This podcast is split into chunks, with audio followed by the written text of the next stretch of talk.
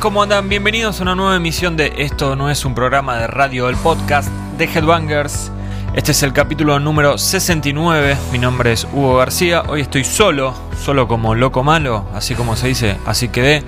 Y hoy tenemos un podcast bastante particular. Bueno, primero que nada porque no me acompaña ninguno de los chicos de siempre. Así que hacía un montón que no, que no hacía un podcast solo. Creo que, si no estoy confundido, desde el número 4. O sea, fue hace muchísimo. En ese momento había salido la Headbanger 76, me acuerdo, la que tiene a Iron Maiden en la portada, con el dibujo que está el Eddie con el caballo destrozando el monumental. ¿Se acuerdan? Bueno, fue hace bastante tiempo, desde ahí que no había estado solo. Y calculo yo que es una casualidad. Esta vez hay una nueva Headbangers en la calle que también tiene a Iron Maiden en la portada y que también lo tiene a Eddie ahí en la tapa. Así que bueno, es una casualidad, calculo que los dos podcasts que estoy haciendo solo, que hice solo mejor dicho, se hicieron mientras había una Headbangers en la calle que tenía a Maiden y a Eddie en la portada. Hoy vamos a estar pasando bastante música que es algo que no se suele hacer en estos podcasts. En general somos de hablar bastante y no pasar tanta música. Hoy vamos a hacer algo mínimamente especial, eh, digamos, este, y sí vamos a estar pasando mucha música porque, eh, como les decía, bueno, hay una nueva Headbangers en la calle y siempre tuve la idea de qué pasaría si, si se un podcast musicalizado con las bandas que aparecen en la revista, pero no la de tapa como Maiden, bueno, ya hicimos un podcast especial de Maiden hace muy poquito, el último, sin ir más lejos, sino con las bandas que aparecen en pequeñas secciones de la revista, una review, un comentario, em, en alguna de las eh, subsecciones que está en el headfile, que es lo primero que ves cuando ni a, eh, abrís una Headbangers. Así que hoy vamos a estar musicalizando con eso. Es algo medio raro, vamos a ver cómo sale, vamos a ver si a ustedes después les gusta y si lo seguimos haciendo más adelante o si seguimos cambiando el formato eh, capítulo a capítulo como solemos hacerlo. Para comenzar este podcast vamos a escuchar un poco de Motorhead porque la banda de Lemmy Kilmister es eh, la banda que nos estuvo debatiendo, nos estuvo haciendo debatir, así se dice en realidad, en el Conociendo al Staff. Nos preguntamos cuál es el disco favorito de cada uno de Motorhead. Bueno, varios respondieron diferentes discos y yo dije que mi elección era 1916, pero bueno, voy a ser democrático y como el que más votos eh, tuvo fue Bastards, vamos a escuchar a Motorhead haciendo uno de los tantos temas que pertenece a ese disco. Para mí es el último gran disco de Motorhead que después siguió sacando discos interesantes, pero en mi opinión no estuvieron a esa altura. El disco se llama Bastards y la canción que elegí es Lost in the Zone. Suena la banda de Lemmy y después seguimos con más música y también con eh, varias preguntas que estuvieron mandando ustedes nuestros lectores barra oyentes.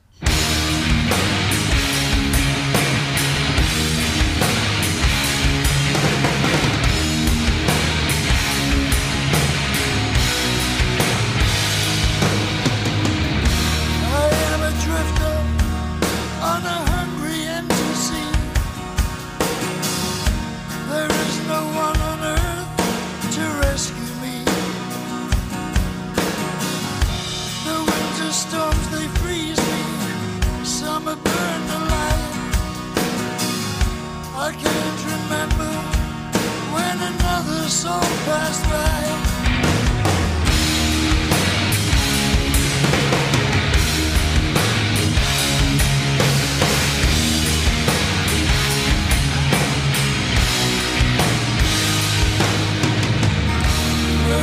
stranded on the islands of the. There is no one on earth to take my hand. voice to speak, no soul for company. The sun goes down like blood into the western sea. I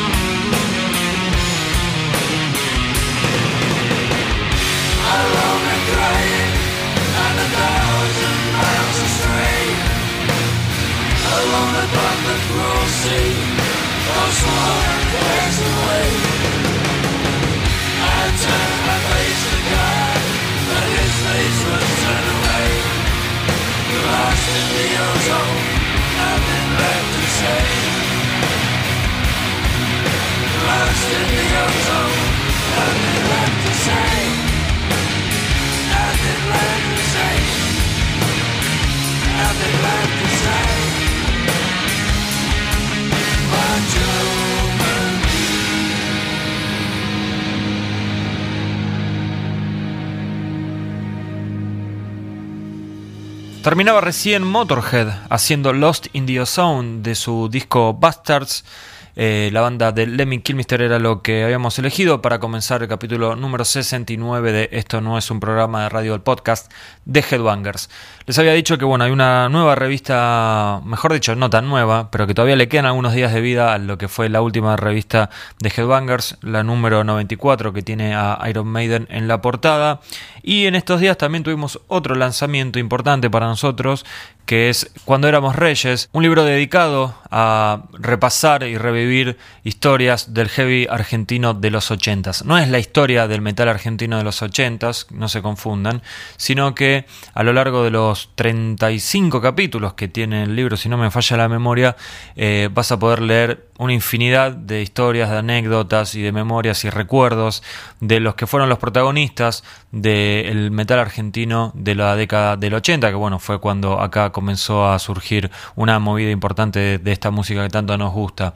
Eh, van a poder leer cosas sobre músicos em, reconocidos, músicos, digamos, populares dentro de nuestra escena, como por ejemplo Beto San Pero también van a poder acceder a un montón de información sobre bandas que tal vez ni siquiera escucharon de nombre o que tal vez eh, sabían que existía, pero bueno, nunca, nunca tuvieron mayor repercusión en los medios nacionales, entonces eh, no, no, saben demasiado de, estos músicos y de estos grupos. Bueno, ahora sí van a poder hacerlo porque Rubén Canizares, que es el autor del libro, se encargó de hablar con más de 40 personas para hacer este libro que en este momento tengo en mis manos y que ya pueden eh, comprar a través de la página de Headbangers, headbangers.com y además de bueno, toda la información que trae el libro, también eh, comprándolo van a poder hacerse de un CD que trae 16 canciones y un bonus track en donde bueno, hay eh, toda, o sea, exclusivamente el CD es em, está conformado únicamente por bandas que eh, van a poder leer en el libro, o sea, bandas que son eh, de la década del 80 que estuvieron acá dando vueltas en, Argentina. Bandas como Thor, por ejemplo, Helion, Kaiser, el de Kaiser es un temazo. Eh, Duck, Mark I, la banda bueno, de donde surgió eh, Claudio Connor, Valdragón con Beto Seriotti, con Claudio Marcielo en guitarra, Cerbero con el, el, Tano Romano, bueno, Willy Caballero también, 666, Genocidio, Vulcano, Belcebú, Bunker, Mordaz, Super Ratón, Tonelada, Dr. Jekyll y bonus track que creo que va a ser muy especial, sobre todo para los que vivieron aquella época, porque es, son, son extractos del programa de radio Cuero Pesado, que fue uno de los pocos programas de radio que hubo en nuestro país dedicados al heavy metal y este tenía la particularidad de bueno de, salir eh, todos los días y de estar en una radio comercial o sea que tenía un buen alcance no era eh, o sea no es por desmerecer a nadie que haga radio en una eh, radio zonal eh, o barrial, pero lo que quiero decir es que fue un, programa de radio que tuvo mucha repercusión, mucho alcance y que una infinidad de músicos y de metaleros de esa época lo mencionan como este, algo un hito prácticamente en sus vidas el, hecho de que ah, en ese momento apareció un programa de estas características en nuestro país que era una rareza total y un montón de gente escuchó eh, una infinidad de, de, bandas eh, por primera vez en su vida a través del programa que supo conducir este Daniel Aguilar. Así que para nosotros es un honor haber podido incluir fragmentos de ese programa en, eh, en, este CD que acompaña el libro Cuando éramos reyes. Vamos a continuar con un poco más de música. En este caso lo que va a sonar es Alma Fuerte porque Jeremías Stutz, el guitarrista de Sick Porky, esta banda argentina que en un momento fue un grupo de stoner rock, ahora creo que ampliaron un poco su propuesta y sería tal vez un poco injusto eh, limitarlos al stoner rock. Pero bueno, eh, Jeremías, el guitarrista de Sick Porky, participó de la sección El soundtrack de sus vidas, en donde un músico argentino eh, nos cuenta qué es lo que está escuchando en estos días. Bueno, eligió cinco discos y uno de los que eligió es Alma Fuerte del año 1998, obviamente perteneciente a la banda de Ricardo Iorio. También eligió Ghost, eh, Mastodon, Queens of Stone Age. No le digo los, los discos, les dejo la sorpresa para cuando lean la revista, pero bueno, había elegido a Alma Fuerte, así que vamos a escuchar a la banda de Ricardo Iorio con la canción Ser Humano junto a los míos del disco Alma Fuerte.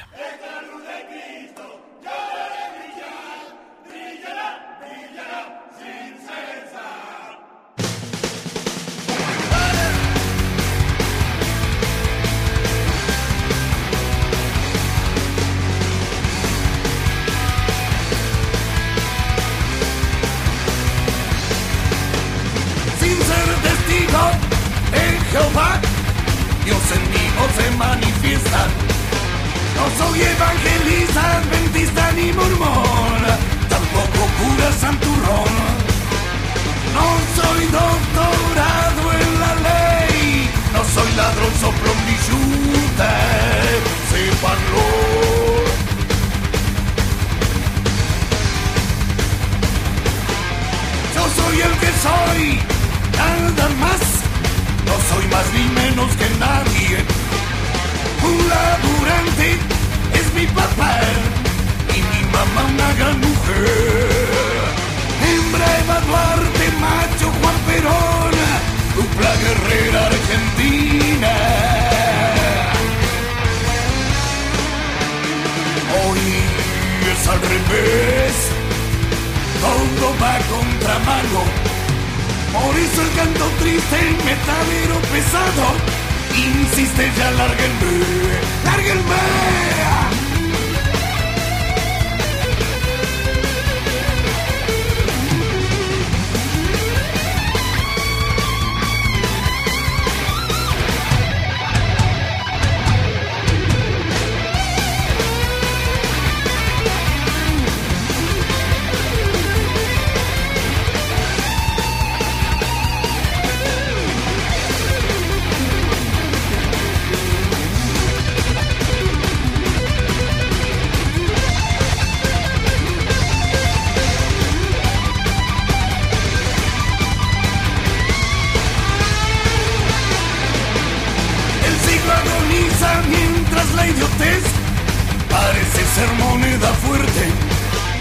Tal porque de idiotas se nutre la maldad, él se impone sobre el bien.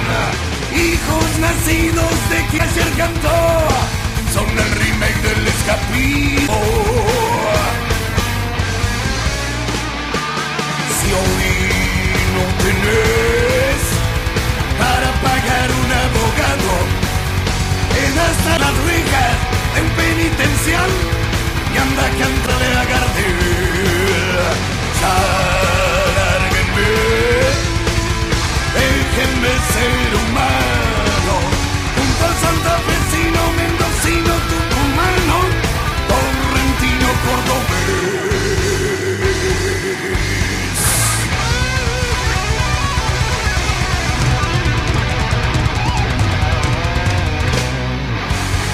Pasaba Alma Fuerte con Ser Humano junto a los míos del disco Alma Fuerte y lo que va a sonar ahora no tiene absolutamente nada que ver ni con Ricardo, ni con Alma Fuerte, ni con el Tano, ni con el metal argentino, sino que vamos a escuchar a Helmet con una canción del disco Betty, el tema es Milk Toast y el motivo de, por el cual estoy eligiendo una canción del grupo de Page Hamilton es que eh, Astilla Domínguez en su sección Copetín al Paso habla sobre Helmet, eh, Helmet el, el, tópico de este mes para Astilla, los reyes del riff entrecortado, así tituló a su columna Copetín al Paso en esta eh, nueva emisión. Así que vamos a escuchar a Helmet, una de las bandas pioneras en esto del metal con groove, el metal noventoso, aunque bueno, en realidad Helmet ya venía de fines de los 80, un grupo muy influyente un grupo que creo yo a veces tendría que tener un poco más de reconocimiento. Suena Helmet y después eh, ya empiezo a leer algunas de las preguntas y sugerencias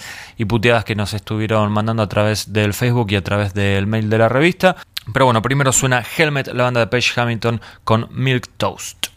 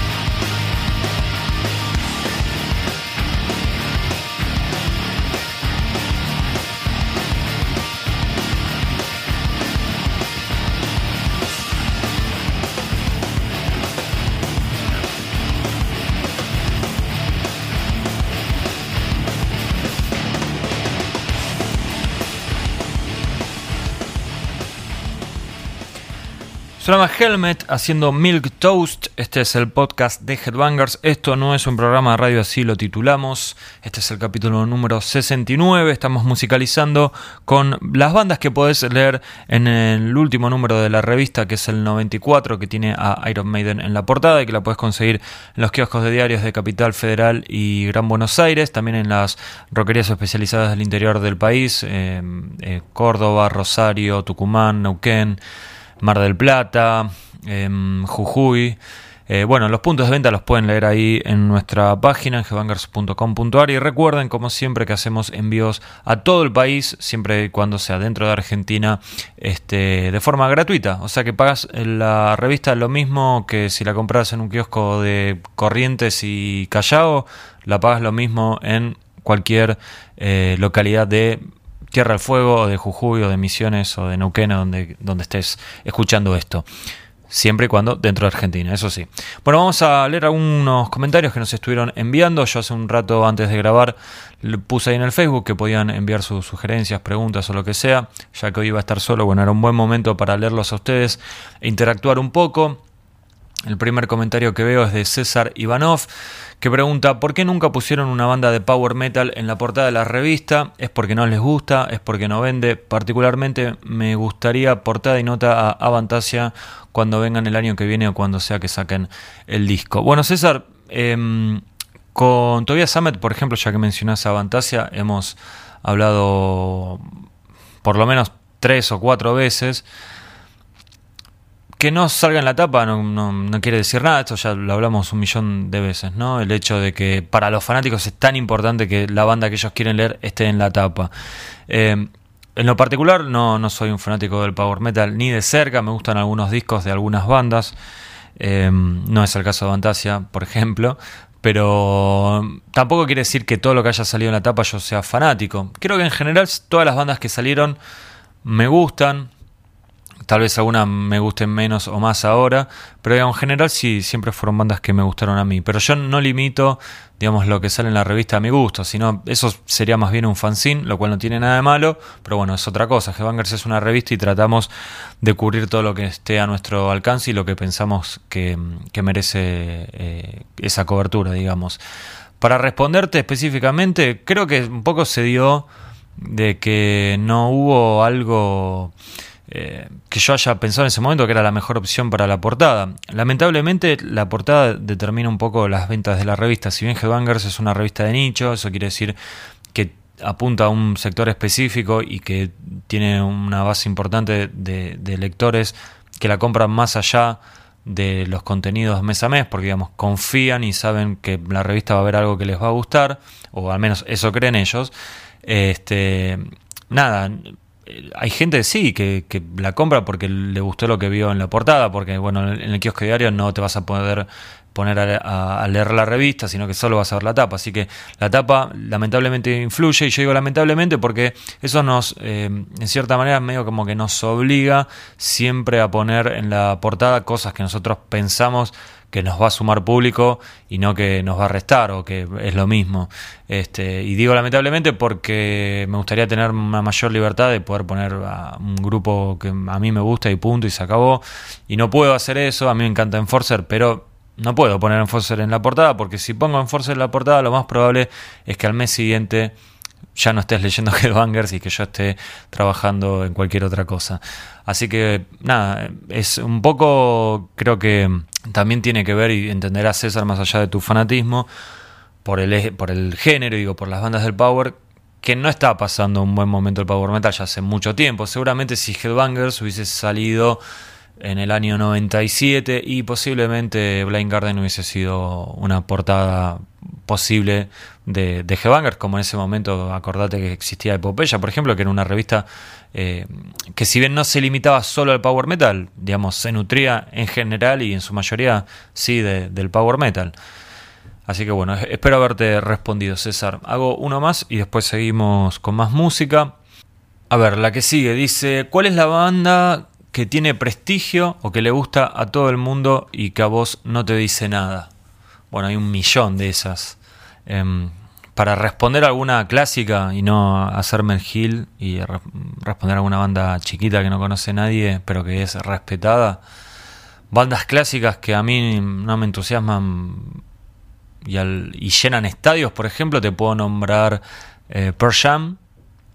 Aunque siempre me dan un poquito de ganas de, bueno, verlos en vivo porque tal vez ahí esté eh, lo necesario para que me haga clic la cabeza. Me gustan algunos temas de Pearl Jam, pero la verdad es que en general no, no me gustan y es muy raro que me ponga a escuchar un disco de ellos. Y si lo pongo porque, uh, a ver, lo más probable es que al cuarto tema ya lo haya sacado. Y sé que es una banda que acá es, eh, bueno, en todo el mundo, ¿no? Pero acá en particular tiene muchísimos seguidores.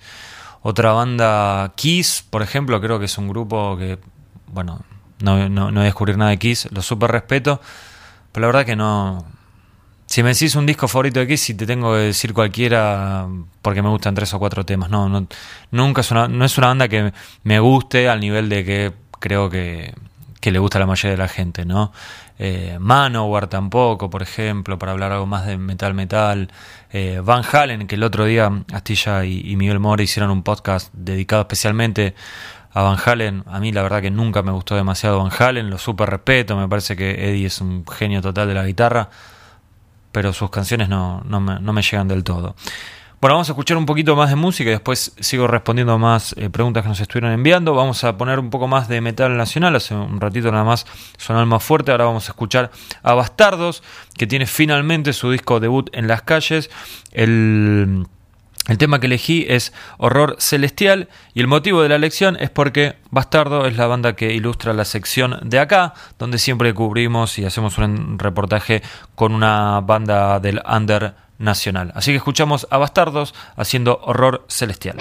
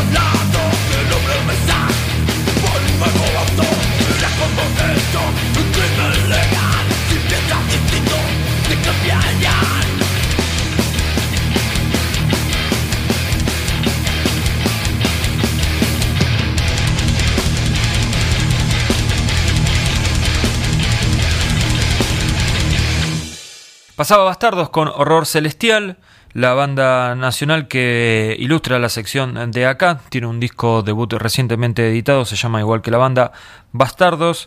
Y antes habíamos estado hablando del power metal y por qué no había más power metal en, eh, las portadas de Headbangers. Bueno, al menos Estimado César que habías escrito, te puedo decir que en la seguramente ya lo sabes porque sé que sos lector fiel de Headbangers.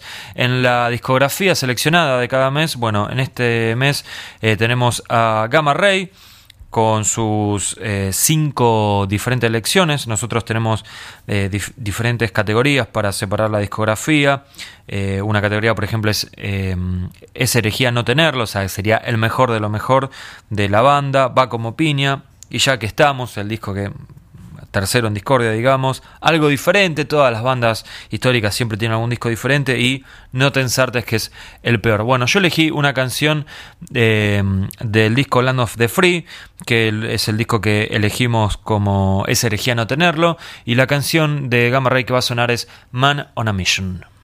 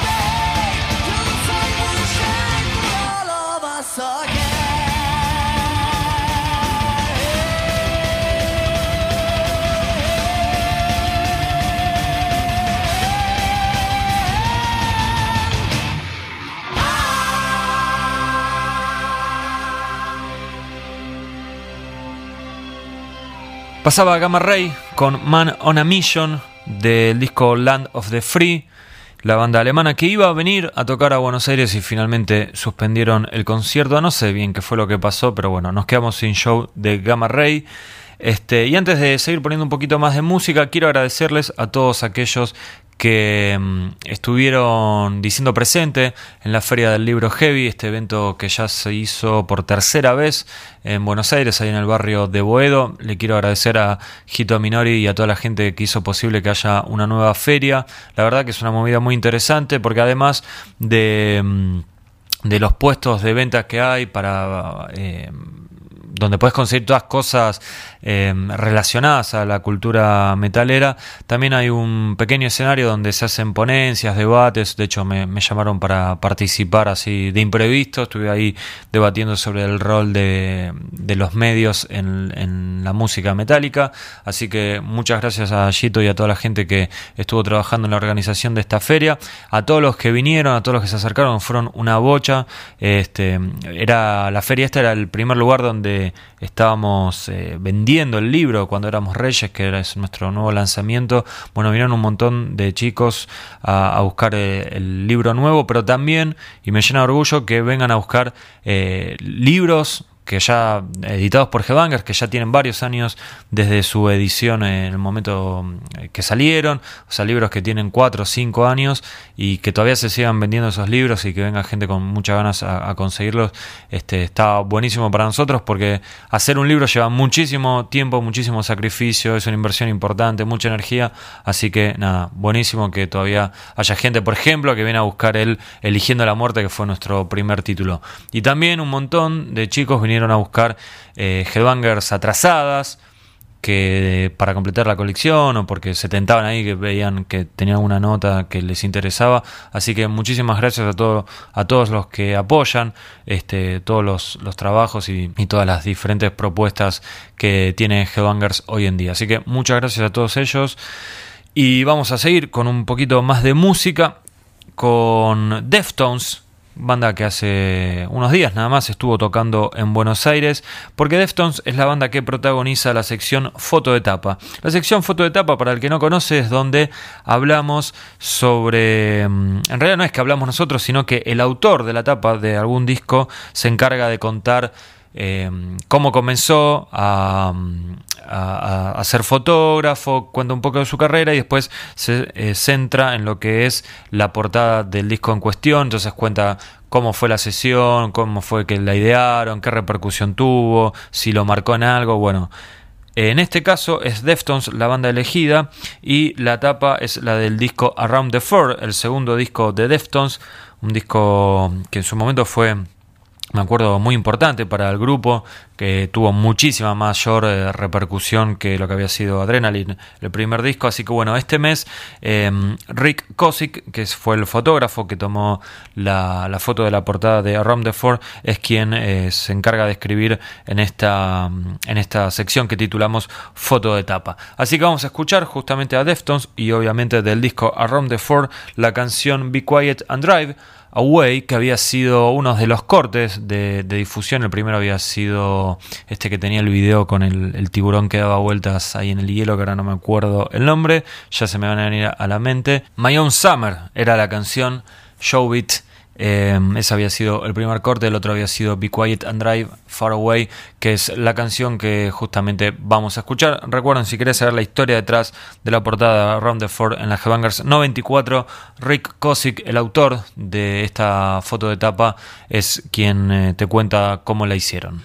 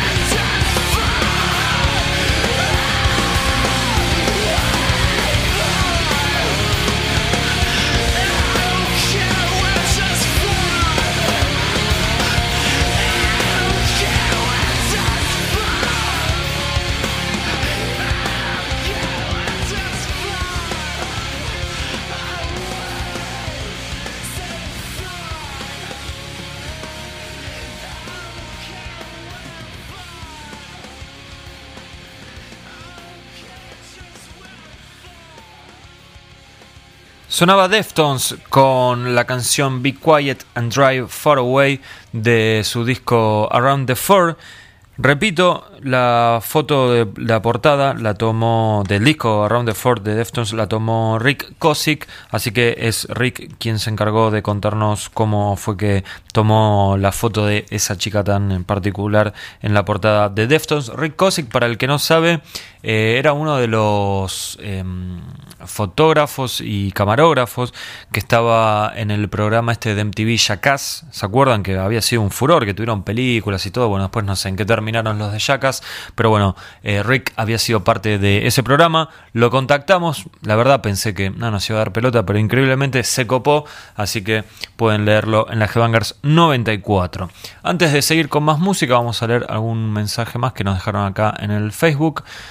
Eh, ¿Cubriste el show de Mastodon? ¿Qué te pareció el sonido? Para mí fue un desastre. Sí, estuve en el show de Mastodon. La cobertura del recital lo van a poder leer en la próxima Headbangers, que aprovecho para comentarles que va a estar saliendo el próximo jueves, que ya les digo qué día es, jueves 15 de octubre va a estar saliendo la nueva Headbangers, ahí van a poder leer el eh, comentario del show, la cobertura del show de Mastodon y de Gojira en Buenos Aires, y la verdad que sí, lo de Mastodon fue el sonido, la verdad que fue espantoso, y ya estoy en un punto en que me hincha bastante las pelotas, que bandas de esa categoría vengan a Argentina y den este tipo de shows.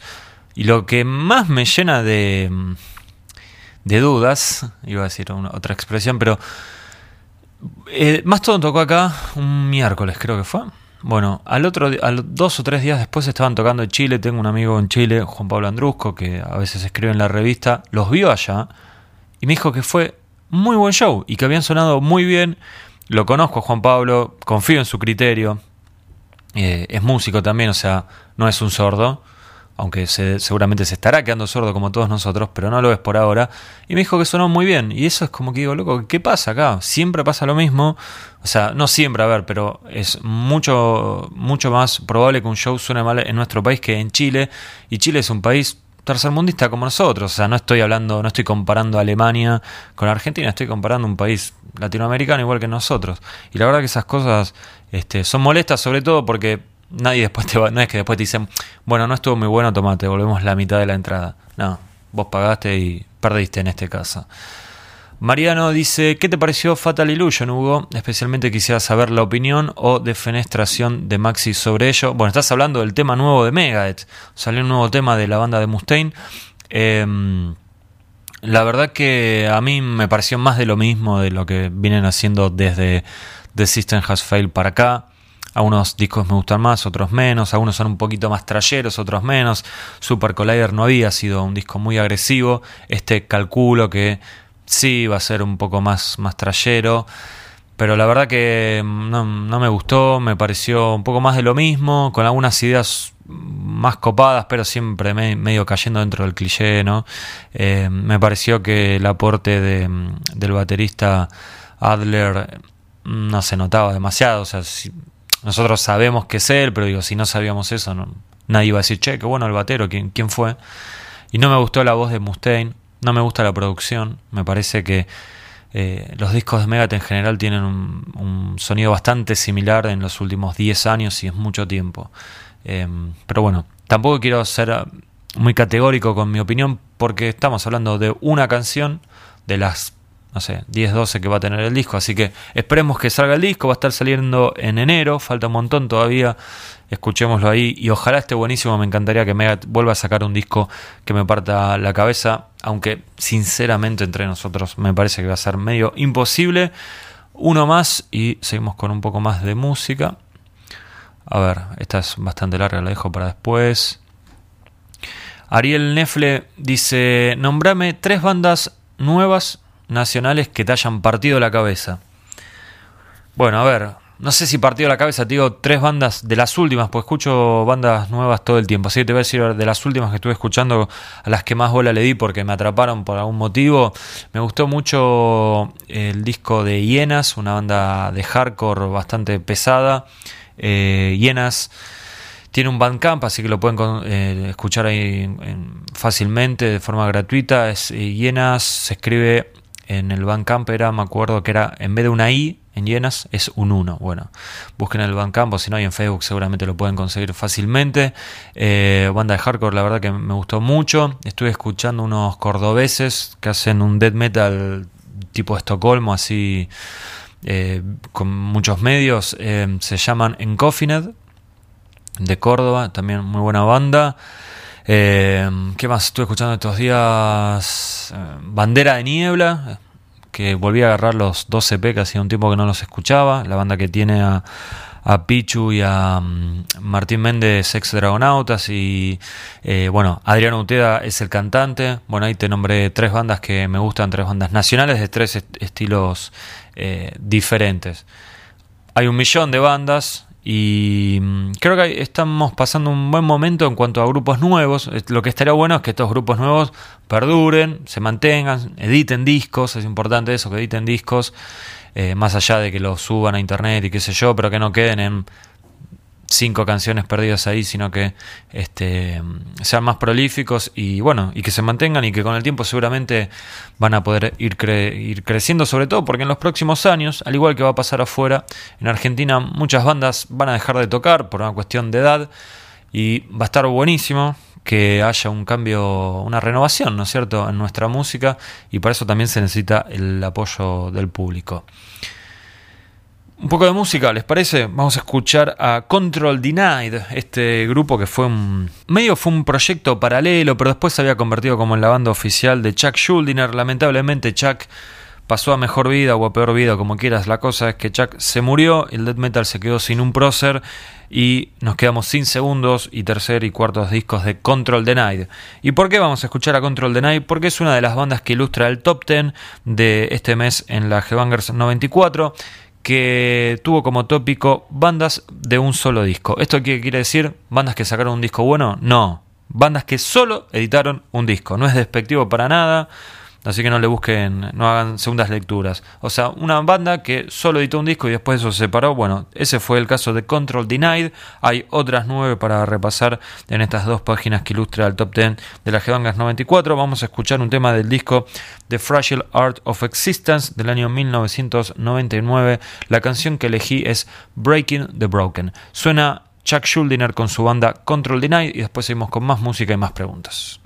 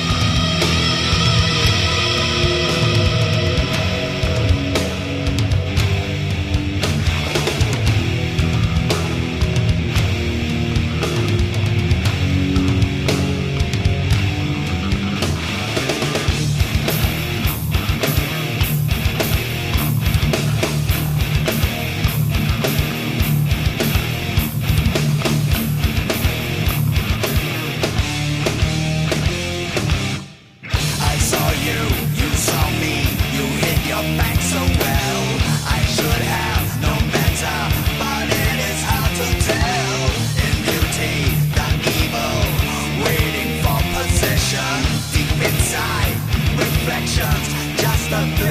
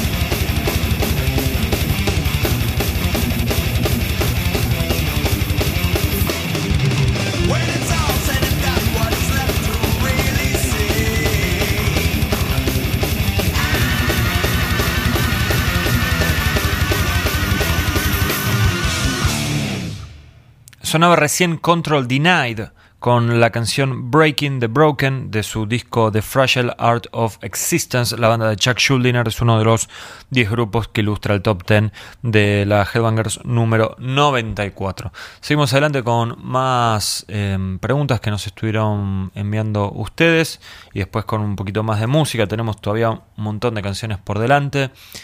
Em, yo no quería hablar tanto, pero es más fuerte que yo. ¿eh? A ver, Gonzalo Agustín Dávila dice, He notado que en los últimos años creció en Argentina lo que es la movida del metal menos convencional, eh, al menos a lo que estamos acostumbrados por estas tierras. Le hace como menos convencional la movida stoner o la vuelta de tuerca que le encuentran a su sonido las nuevas bandas de metal extremo. ¿Considerás que esto viene por el hecho de que el público y las bandas en sí se están cansando de lo que es el sonido más tradicional o porque los promotores y las productoras están promocionando muy bien a las bandas? Disculpa si la pregunta fue muy larga, los podcasts son una masa, no, no fue muy larga la, la, pregunta, Gonzalo. Está bueno lo que planteas, tal vez algo que podríamos debatir en, más profundidad en algún momento, pero me parece que un poco tiene que ver con que a ciertas movidas hay que darle un poco de tiempo, ¿no? Em, en el caso del Stoner, por ejemplo, sí, es verdad que las bandas que hacen ese estilo hoy en día eh, son más eh, convocantes y más prolíficas también que lo que fue la escena de Stoner en un primer momento, que en realidad era natas y un par de grupos tratando de hacerse eh, un espacio en la escena, te estoy hablando allá año 99 en adelante, 2000. Eh, los primeros 2000, por ejemplo, en donde me acuerdo Federico Wallman, el, ex cantante de Dragonauta, hacía eh, unas... Eh, bueno, no solo él, pero él, digamos, era como el, que más pilas le ponía unos eventos en, en, un, local que se llamaba eh, Tabaco, allá en el Bajo, que eran como unas fiestas, fiestas vintage se llamaba, ¿no? Eran unos ciclos de recitales de, bandas de stoner. Y mira, yo he ido a casi todos, o tal vez falte uno, y te juro que éramos 30, 40 personas con toda la furia. Y yo en ese momento escribía en Madhouse y después con Headbanger siempre le di mucha difusión al estilo. Y inclusive en la radio, en rock and pop, me cansé de pasar esas bandas. Y la verdad es que no pasaba nada. La, verdad, realidad es que era música para un gueto muy particular de gente. Pero me parece que, eh, que no tiene tanto que ver con, con la difusión eh, o, o, con lo que podemos llegar a decir en los medios, sino tiene que ver un poco con Primero que, bueno, el chico que en ese momento tenía 14 años o 10 años, hoy ya tiene 20 y pico y, tiene otro poder requisitivo y se puede acercar a los recitales. Sí puede pasar que algunos músicos eh, mm, o, gente o público, digamos, eh, se cansó de escuchar ciertos estilos y se vuelca a otros. Puede haber un poco de moda, pero también me parece que tiene que ver con que nos guste o no nos guste en Argentina, las cosas suelen llegar tarde incluso hoy con Internet. Al día de hoy, año 2015, todavía hay gente que se refiere a Pantera como una banda moderna, a Machine Head como una banda nueva y es un grupo que tiene más de 20 años. Y así podría estar Caius, seguramente es considerada una banda moderna. Vos decís que la otra opción sería que se estén promocionando muy bien a las bandas. Yo no vi un afiche en la 9 de julio de, Poseidótica. Me parece que Poseidótica, los conozco a los chicos, a Martín el bajista, que es el, que más pilas le pone a difundir a la banda. Me parece que hace lo mismo de siempre, siempre se rompió el culo para difundir al grupo. Me parece que hoy hay eh, como más... el terreno es más fértil, podría decirse. Como hace algunos años también el trash era como un género en boga y hoy me parece que no es tan así. Este, si bien bueno, es un estilo como más tradicional en nuestro país. Me fui un poco por las ramas con la explicación, pero para resumirlo, me parece que había que dejar un poco pasar el tiempo. Me parece, me da un poco de lástima que grupos que en aquel momento eh, existían hoy tal vez no estén tocando, porque tal vez hoy les sería más fácil poder eh, hacer lo suyo. Y, pero bueno, qué sé yo, también las cosas pasan por un motivo y este, tal vez habría que haber sido más, eh, a ciertas bandas tendrían que haber insistido más, ¿no? Porque digamos, si haces un grupo y te separas rápidamente, tampoco puedes pretender este, demasiado. Bueno, Gonzalo, espero haberte respondido y vamos a escuchar algo que no tiene absolutamente nada que ver con lo que estábamos hablando. Hablo de Glenn Hughes, que estuvo tocando eh, no hace mucho en nuestro país. El 25 de agosto estuvo tocando en Groove. Ese mismo día tocaba Zack Wild en el Teatro Vorterix, así que estuvieron ahí a unos pocos kilómetros de distancia Glenn Hughes. Bueno, eh, Maxi Marín fue a verlo, a Glenn, Maxi es un gran fanático de Glenn Hughes y Glenn Hughes participó en un montón de grupos y entre algunos de esos grupos en los que estuvo en su larga trayectoria, bueno, también estuvo como solista, ¿no es cierto? Estuvo en Trapiz y vamos a escuchar una canción de esta banda. El tema que elegí es Touch My Life.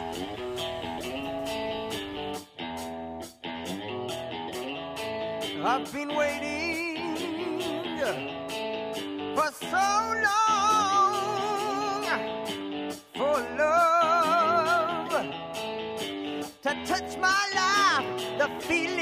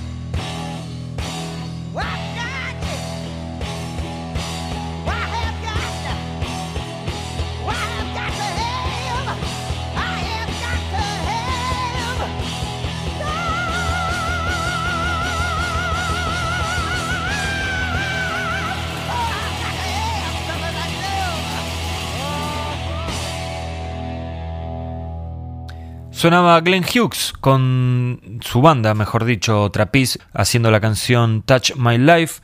La review del show de Glenn Hughes la pueden leer en la Headbangers 94 y en ese mismo número, si dan vuelta un par de páginas, van a tener la cobertura de Nuclear Assault y de Exciter en el Teatro de Flores el pasado 17 de agosto. Ahí estuvimos y ahí estuve yo para hacer el comentario de este recital. Vamos a escuchar entonces a Nuclear Assault haciendo New Song, la canción que habría Handle with Care.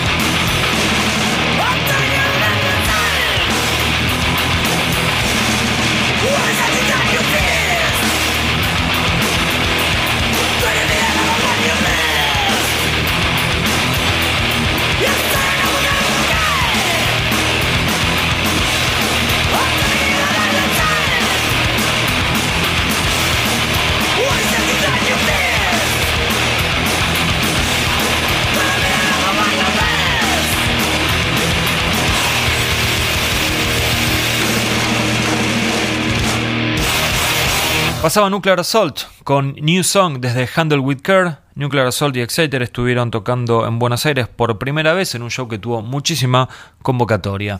Vamos a leer algún mensaje más. Lucas dice: Te conocí en la época de Madhouse. Es más, me respondiste una carta. Qué viejo que estamos. Dice: ¿Qué tal la experiencia? ¿Cómo viviste el cierre?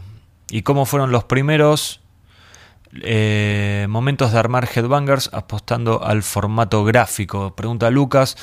Bueno, la experiencia de Madhouse para mí fue un sueño convertido en realidad. Yo pasé toda mi adolescencia soñando, me iba a dormir todas las noches leyendo una Madhouse, pensando, o si no era todas las noches, cinco veces a la semana por lo menos, pensando en algún día me gustaría escribir acá. Es más, me metí a estudiar ciencia de la comunicación porque mi objetivo era llegar a Madhouse, una, una estupidez total, pero bueno, por eso lo hice. Y a los al primer año de estudiar, es más, en, medio del, del, CBC había entrado a Madhouse, así que dejé de estudiar. También una cabeceada lo mío, pero bueno, fue así. Así que para mí había estado, estuvo buenísimo. El cierre, bueno, obviamente fue una cagada, como el cierre de cualquier publicación.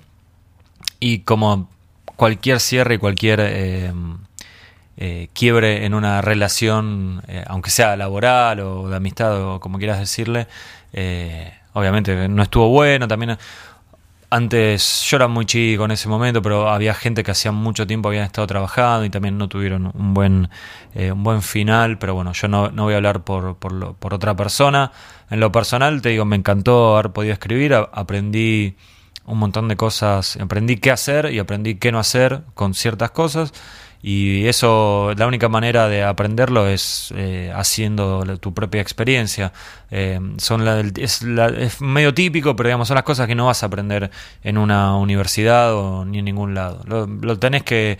Es, yo siempre digo, viste, que si querés hacer algo en, en cuanto a los medios en el metal, tenés que empezar a hacer. No, o sea, estudiá, informate, asesorate, capacitate, aprendí idiomas, todo lo que vos quieras, pero hace, hace porque así es eh, como, como tenés que aprender y creo que muchas cosas es la única manera de aprender, eh, otra no queda. Y en cuanto a los primeros momentos de armar Headbangers, y yo hoy los recuerdo como, esto se lo contaba un chico el otro día en la, en la feria del libro, en la feria del libro Heavy, em, que me hacía una pregunta medio similar y me parece que en, mí hubo mucha inconsciencia, un poco por la edad, vivir otra realidad, yo vivía con mis viejos todavía y, no tenía la menor idea de un montón de cosas y bueno, me jugué, junté todos mis ahorros y saqué el primer número de Headbangers y hoy por suerte vamos por el 94, calculo que si, si hubiese sabido todas las cosas eh, que vas a tener en contra al momento de hacer una revista independiente dedicada al heavy metal en Argentina, tal vez no hubiese hecho nada. Por suerte no lo sabía y hoy podemos decir que eh, estamos ya a punto de llegar al número 100, así que eh, por ese lado está bueno.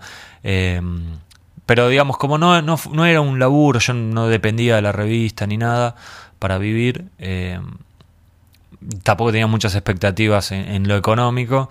no fue nada traumático ni complicado. Había complicaciones porque también era una situación muy particular en el país. Argentina venía de la crisis de, de 2001. Pensaba que Headbangers, o sea, el país estalló en diciembre de 2001 y Headbangers estaba saliendo en mayo de 2002. Digamos, no se había calmado un poco la cosa, tal vez un poco en lo social, pero en cuanto a lo económico era bastante complicado. Pero bueno, ya está, salió y estamos mejor dicho, estoy súper contento con eso y espero que ustedes eh, también. Hago una más y ya seguimos con un poco más de música, así no me extiendo. Horacio Velázquez me pregunta cómo es la escena del trash en Argentina. Bueno, estas son preguntas muy amplias, ¿no? Em, me parece que el trash siempre fue como el género con más... Eh, me sale decir aguante under, pero me parece que es como un estilo que nunca se va a morir en Argentina, que puede estar de moda cualquier estilo, pero el trash siempre va a tener su base de seguidores en el país, que es bastante. Eh, y hoy en día hay un montón de grupos nuevos que están saliendo, que están tocando, no todos editaron, hay muchos que todavía no editaron y hay algunos que tienen editadas cosas o medio precarias o, Mm, o, muy poco material o si en un solo disco. En Argentina cuesta llegar al primer disco, hay bandas que tocan 10 años para llegar al primer disco, así que me parece que hay que darle un poco más de tiempo para que esas bandas puedan em, explotar todo su potencial. El año que viene seguramente estará saliendo un disco nuevo de Tungsteno, no, Criptofonía sacó hace muy poquito un nuevo disco, antes hablábamos de Bastardos, incluso Serpentor, que me parece la, banda líder, tardó un montón en sacar de su, su nuevo disco. Eh, pero bueno, nada, me, me, parece que hay que darle un poco de tiempo para que estos grupos nuevos puedan este, llegar a, un estatus un poquito más alto. Va a depender de ellos y también del apoyo que tengan del público, si van a lograr eso o se van a quedar en el amague, como pasó con tantos, tantos grupos, ¿no es cierto? Vamos a escuchar un poco de música, ya que veníamos hablando de bandas nacionales. Vamos a escuchar a Prion, que Prion es una de las bandas que tiene un reportaje en la nueva Headbangers y es una de las bandas de death metal que tiene una nota en esta nueva revista porque hay un mini especial de death metal. Estuvimos hablando con la gente de Prion de Argentina, estuvimos hablando con la gente de Morbus Crohn de Suecia y estuvimos hablando también con la gente de Suffocation de Estados Unidos, así que tienen bastante variado ahí a los que les gusta el death metal. Vamos a escuchar primero a Prion haciendo How is the Hour y después de eso sonará Morbus Crohn con Chains.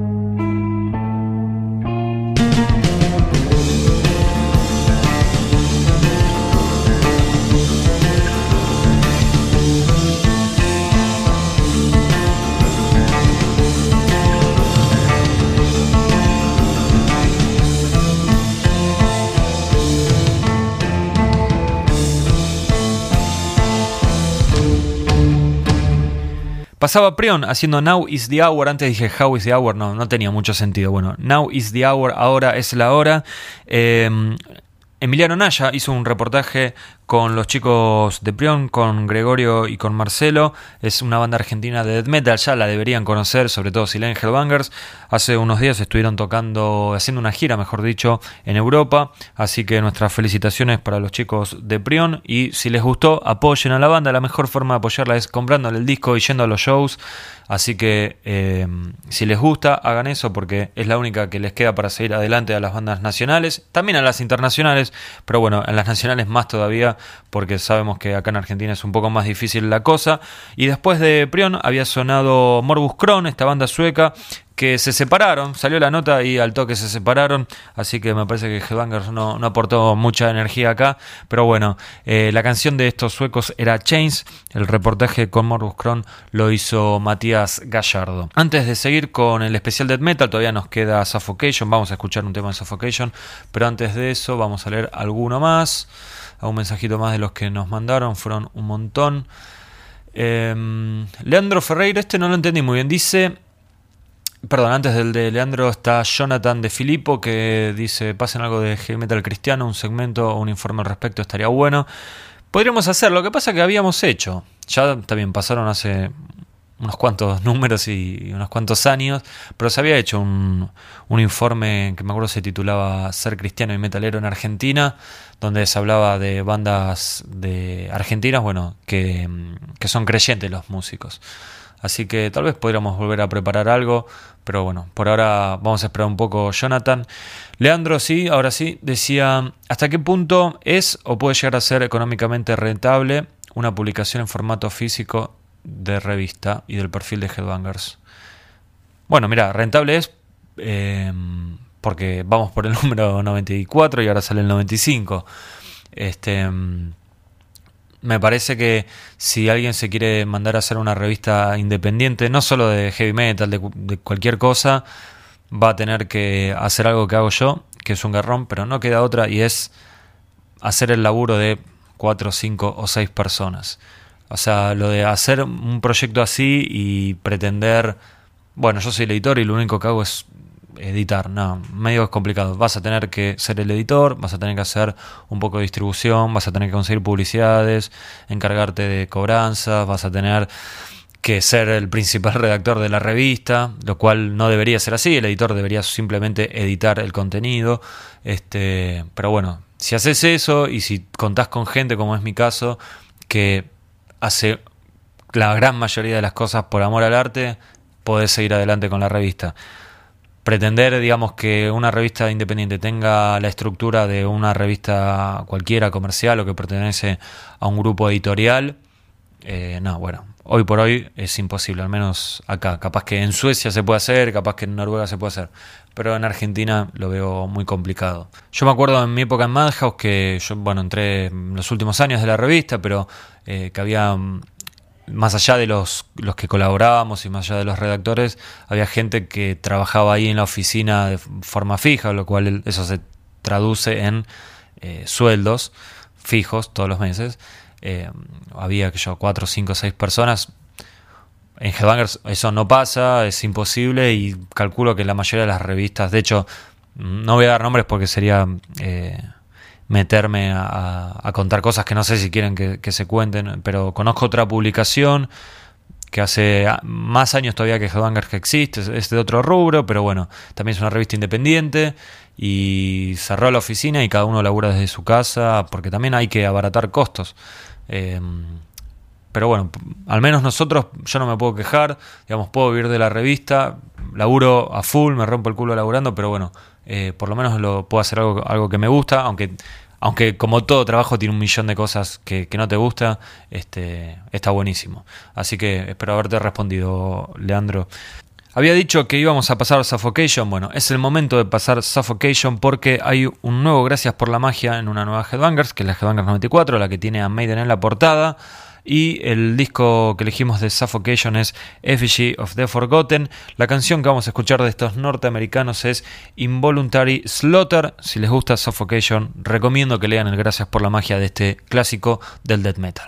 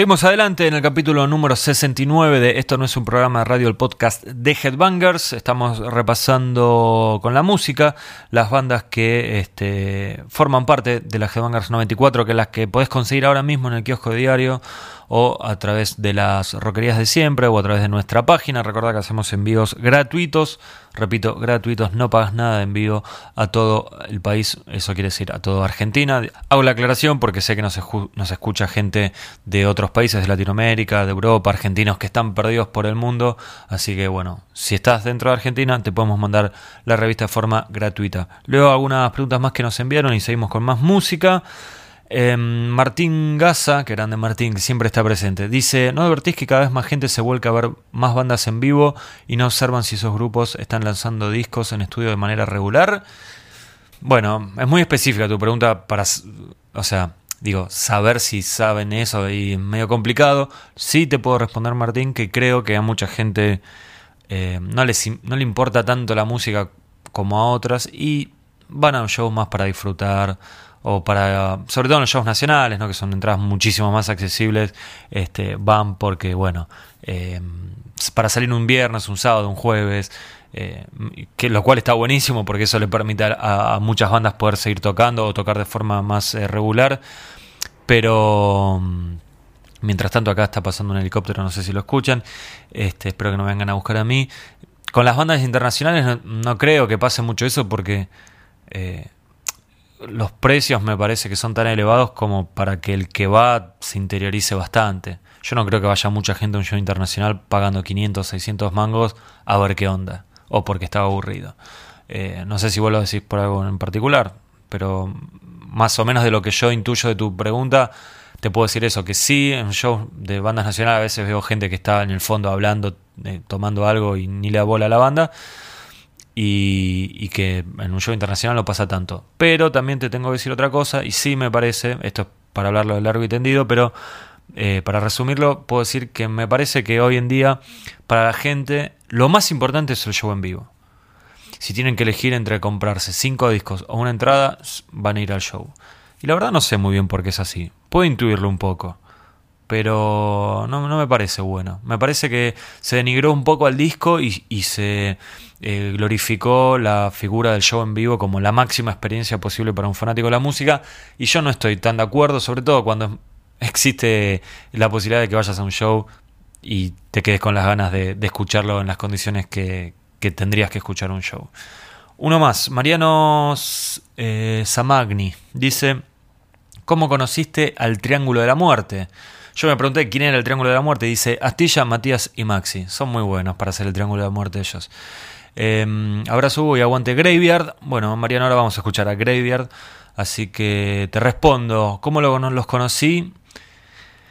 Habría que hacer un especial sobre esto, cómo nos conocimos todos. Pero a ver, Astilla fue cuando Headbangers era una página de internet nada más, me mandó un mail, me dijo, quisiera colaborar con la página, le dije, por el amor de Dios, colaborar porque estoy yo solo, así que éramos muy poquitos, creo que si no fue el primer colaborador, pegan el palo.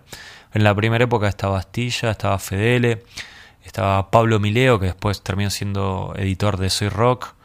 Eh, bueno, y otra gente que ahora no, me acuerdo de todos, pero eh, Astilla lo conocí así. Después un día fui a la casa, me, invitó, escuchamos 10 horas música, me quemó la cabeza y mis amigos. Matías editaba un fanzine que se llamaba Moshpit, eh, muchos años después. Lo de, lo Astilla habrá sido en el 99. Lo de Matías no me acuerdo, pero habrá sido 2005-2006, a partir del fanzine, que él entrevistó un par de bandas que yo sacaba disco con Días de Garage. Después de eso, bueno, nos conocimos, empezó a venir a la disquería, empezó a colaborar también con la revista. En general, casi todos empezaron a colaborar diciendo, che, ¿puedo sumar algo? Bueno, dale. Este, y después te terminas haciendo amigo. Eh, y Maxi no me acuerdo el año, pero con Maxi fue una cuestión más de intercambiarnos discos, tipo, me leía en Madhouse, creo. Él tenía, tiene prácticamente mi misma edad, nos llevamos, con Astilla y con Maxi nos llevamos meses de diferencia nada más, Matías es bastante más chico. Y Maxi me grabó tres discos, entre ellos estaba Resurrection de Halford. No, mentira, ese ya lo tenía, ¿no? Eh, estaba seguro el del primero de Haunted, me acuerdo. De Halford creo que había uno, un en vivo o algo así. Y nos encontramos en Parque Rivadavia, yo le había grabado también tres discos y nos, nos intercambiamos los discos. Esas cosas que hacíamos en esa época, ¿no? Y sería una locura. Pero nada, y a partir de ahí quedó el contacto y después en el momento empezó a colaborar y también después eh, pegamos onda y nos eh, terminamos garchando. No, mentira, nos hicimos amigos. Bueno, decía Mariano, era un chiste, ¿eh? así, decía Mariano, aguante Graveyard, así que vamos a escuchar un poco de The Graveyard, vamos a escuchar un tema del disco nuevo de Graveyard, porque Graveyard volvió a sacar un disco, es una banda bastante prolífica, ya tienen cuatro álbumes de estudio, estos suecos, una banda que a mí me encanta. La canción que vamos a escuchar se llama Cause and Effect y lo elegí porque de este tema hablamos en el reportaje. El reportaje eh, fue con dos músicos, hice dos notas eh, individuales con el cantante y con el baterista de Graveyard y mm, bastante extenso salió el reportaje, de hecho me quedó material, un poco de material afuera, pero bueno, son tres páginas repletas de información de Graveyard, hablando bastante del disco nuevo, pero también hablando de cómo es la realidad de una banda en Suecia, una banda de rock en Suecia, una banda que yo creo que tiene potencial para ser un grupo muy popular. Y bueno, hablamos de por qué creemos que no pasa eso, si puede pasar. Y es una banda que me encantaría ver en vivo y que no sé nada, pero intuyo que tarde o temprano las vamos a tener por estas tierras. De hecho, estuvimos hablando con, con la gente de Graveyard al respecto. Así que escuchamos Cause and Effect. Graveyard suena en el podcast de Headbangers.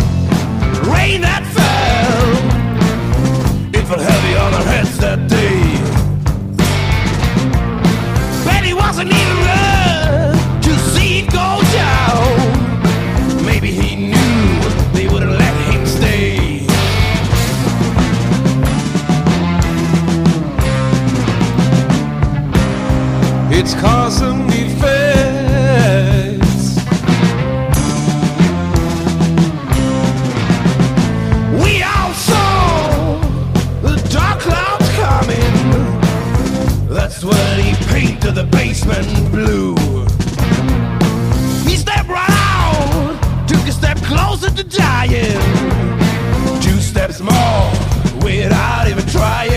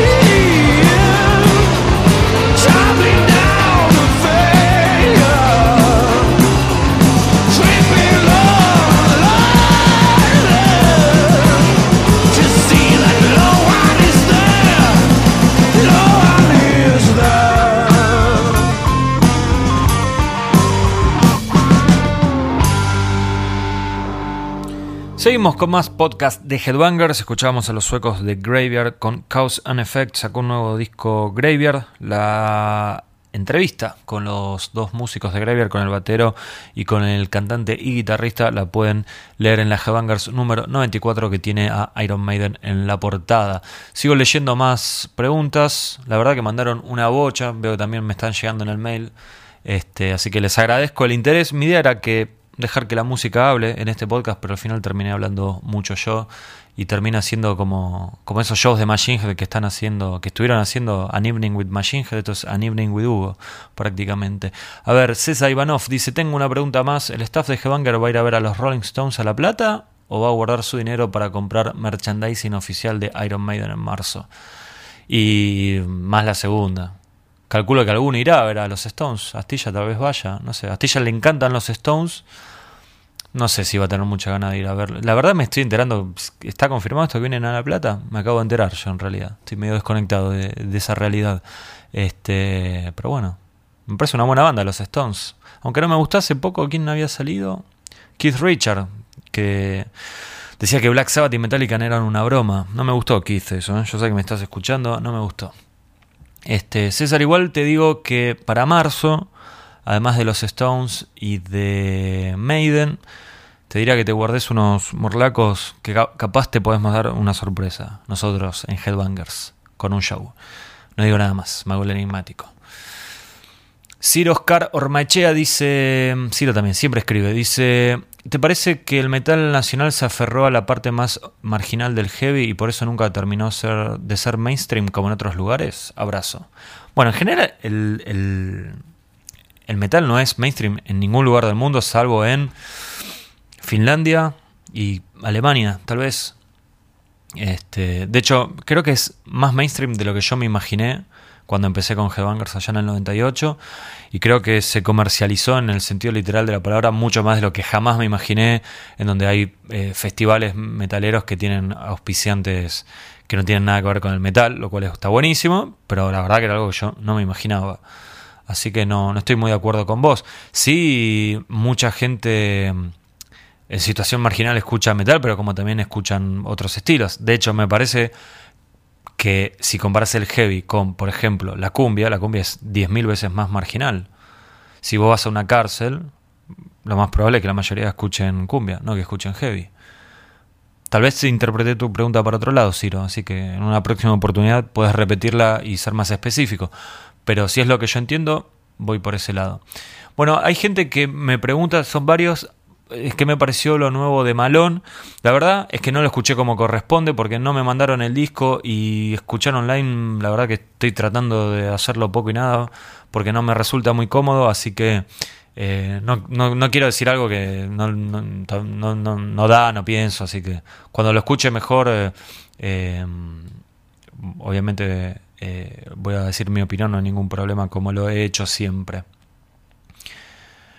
Gastón dice, ¿cómo surgió la idea de editar un libro de heavy argentino? No lo compré aún, pero elogié y está fabuloso. Felicito su edición a vos y al autor. Bueno, el autor es Rubén Canizares y surgió porque Rubén me escribió, me contó lo que estaba haciendo, me mostró algo.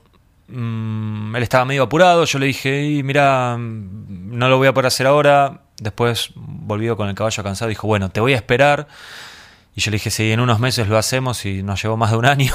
Pero bueno, finalmente terminó saliendo y te comunico, Gastón, que espero que el próximo podcast que grabe sea con Rubén porque tenemos una idea para hacer eh, hacer un podcast en, formato video para complementar un poco lo que fue el libro. Así que bueno, eh, en breve vamos a estar hablando con Rubén y ahí seguramente vas a poder escuchar cosas al respecto del libro cuando éramos reyes.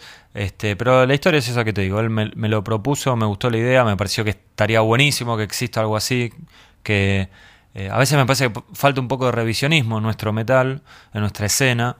Eh, inclusive hasta de parte de los músicos, a veces no quieren hablar de los discos viejos y qué sé yo. Así que nada, quería hacer eso. Eh, o sea, él quería hacer el libro, a mí me parecía que estaba bueno, él tenía el material, tenía los contactos, se encargó de hacer un millón de entrevistas, así que dije, bueno, hagámoslo y lo pudimos hacer. Costó un montón, ¿eh? pero bueno, salió y ojalá que, ojalá que Me encantaría que este libro funcione eh, tan bien como los otros para que nos permita hacer más cosas también nacionales, ¿no? Y que no sea eh, todo con, con, grupos de afuera, con tipos eh, como Lemmy, como Ayomi, como Mustaine, que son unos genios y son ídolos y, y si no fuese por ellos yo hoy no estaría acá hablando, haciendo este podcast. Pero nada, estaría bueno también poder hacer cosas eh, nacionales. Federico Ruiz me pregunta por qué me dejaron solo para el podcast. No, no, es que me dejaron solo, sino que tenía ganas de hacer un podcast y tenía esta idea de, musicalizar con las cosas de la revista. Y bueno, nada, fue así medio este, de repente. No, no hay, no hay mayor explicación que esa.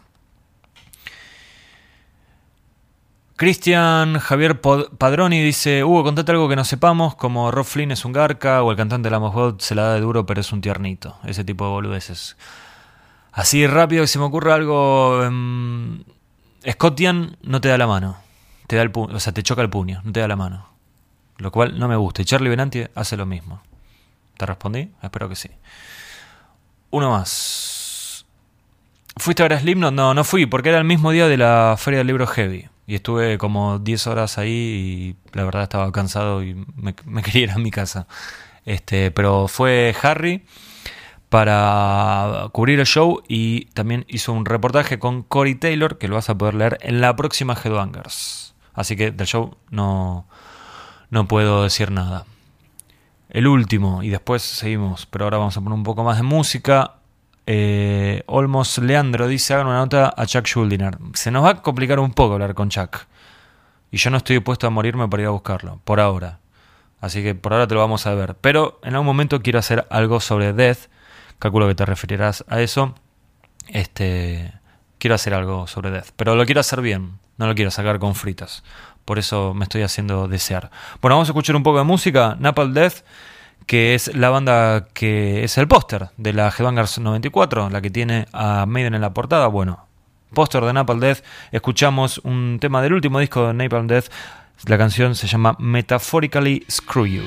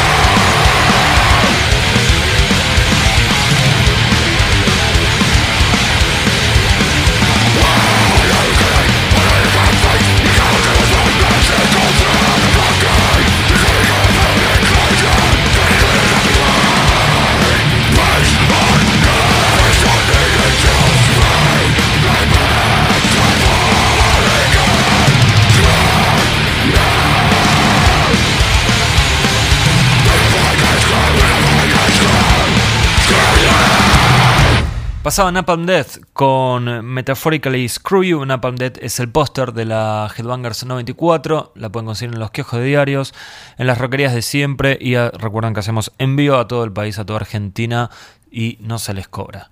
Sigo leyendo más preguntas que nos enviaron. Facu Caneva dice: ¿Cómo andas, Hugo? Te conocí el otro día en la Feria del Libro Heavy. Fue un gustazo charlar un rato. Bueno, gracias, Facundo. Eh, un poco sobre esta tercera edición y qué opinión tenés sobre este espacio que ya lleva tres años consecutivos. Bueno, antes estuve hablando un poco al respecto y me parece que está buenísimo. Me parece que está buenísimo. Ojalá se pueda seguir haciendo. le está creciendo la feria, así que calculo que se va a seguir haciendo. Eh, todo esto es mérito de Hito Minore, que eh, tiene el espacio, hay un centro cultural en, eh, en, el barrio de Boedo. A ver, leo uno más. César pregunta, César Darío Gramajo pregunta, ¿por qué cuando Halloween sacó Seven Sinners dicen que perdieron el rumbo por no ser tan power y cuando hacen uno bien power como el último disco dicen que se repiten? ¿Por qué llenan de elogios a Metallica y Megadeth cuando hace años que no sacan un disco decente? César, eh, bueno, ahí veo que te respondió Nico Cabrera y te, preguntó si esos dos comentarios los, hicieron la misma persona. Obviamente no fueron la misma persona, así que ahí está la respuesta. Cada uno tiene su opinión y este a veces se dice en tal revista dijeron tal cosa. Bueno, sí, las notas van firmadas por un motivo. Lo dijo esa persona. No todos en el staff piensan lo mismo. Así que más que eso no te puedo decir. Con respecto a Metallica y Megadeth, ni quiero entrar en esa porque después de, tu mensaje seguramente va a haber uno diciendo ¿por qué criticaron a Metallica? Metallica y Megadeth son bandas que nos gustan y a veces hacen cosas que no nos gustan. Así que Metallica es mi banda favorita. Ahora Lulu me pareció una cagada. ¿Qué voy a decir? No, no hay muchas más vueltas para darle, me parece. Vamos a escuchar más música, y ya que hablábamos de Metallica y de Megadeth, vamos a escuchar un poco de trash de una banda que está influenciada por esos dos grupos eh, que se llaman Criptofonía, que acaban de sacar un nuevo disco, Hazlo o Muere. Les hice un reportaje a los chicos de Criptofonía, lo pueden leer en el Headbangers 94 y vamos a escuchar un tema de su nueva producción. El tema es Entre la Gloria y Purgatorio.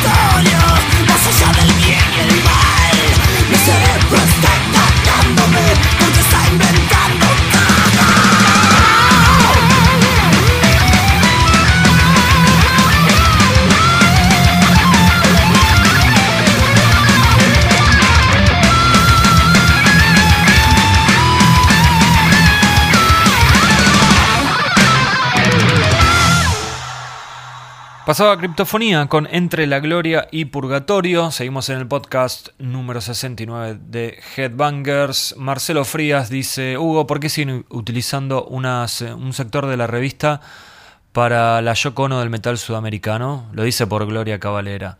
Bueno, em, a mí me parece súper interesante la columna de Gloria no es que me paga para, por el espacio, no le hago vender entradas a Gloria para que salga en la revista. Eh, calculo que hasta fin de año vamos a llegar y después no sé si seguirá, pero mientras tenga cosas interesantes para, para contar, me parece que está buenísimo. Después me dice otra y va con toda la onda. Mm, a ver, dice, ¿son conscientes en el staff que vuelcan sus preferencias o fanatismo cuando se refieren a ciertas bandas que editan últimamente bodriazos? Teniendo en cuenta que a veces dan palos a ciertos grupos y no dicen nada cuando sus bandas hacen lo mismo. Marcelo, me parece que no, ¿eh? que no es así. Me parece... Bueno, ahora va a salir la nueva revista con el disco nuevo de Slayer y va a salir que Maxi no tiene cosas buenas para decir. Em, cuando salió el segundo de Ghost, por ejemplo, que es una banda que nos gusta bastante, eh, Matías le puso un 5. Bueno, Megat ni hablar con el último. ¿Qué sé yo? Lulu lo matamos. No, no estoy muy de acuerdo, Marcelo. Si querés, la próxima, querés dar algún dato puntual, hacelo. Daniel Levisman, ¿cuál de tus experiencias radiales fue la más copada? No te digo que marques al compañero más garca, pero ¿cuál sí fue el más macanudo? Qué pregunta. Yo creo que el momento que más disfruté de la radio fueron los primeros tres meses de cero a la izquierda. Me parece que ese fue el momento más disfrutable por, cómo era la dinámica de todo. Así que, y mi compañero más macanudo, obviamente, Astilla, fue mi amigo, estuve, es mi amigo, mejor dicho, y fue eh, dos años estuve haciendo radio con él. No podría elegir eh, otra persona, Damián.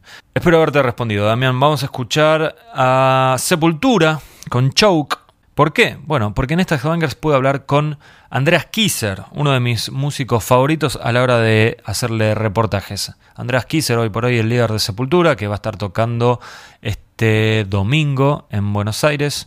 Em, celebrando los 30 años de Sepultura. Bueno, estuvimos hablando con respecto a eso, a, los 30 años, pero también estuvimos hablando sobre los cantantes que se probaron en Sepultura y que no, no llegaron a quedar, como si quedó Derrick Green. Y el tema que se usaba para probar a los cantantes era choke, justamente. Ellos le pasaban la música y el cantante tenía que hacer la parte vocal. Así que vamos a escuchar esta canción del primer disco de Sepultura sin Max Cavalera, Against, aquel que tenía Jason Newsted como invitado. Así que suena Sepultura con choke.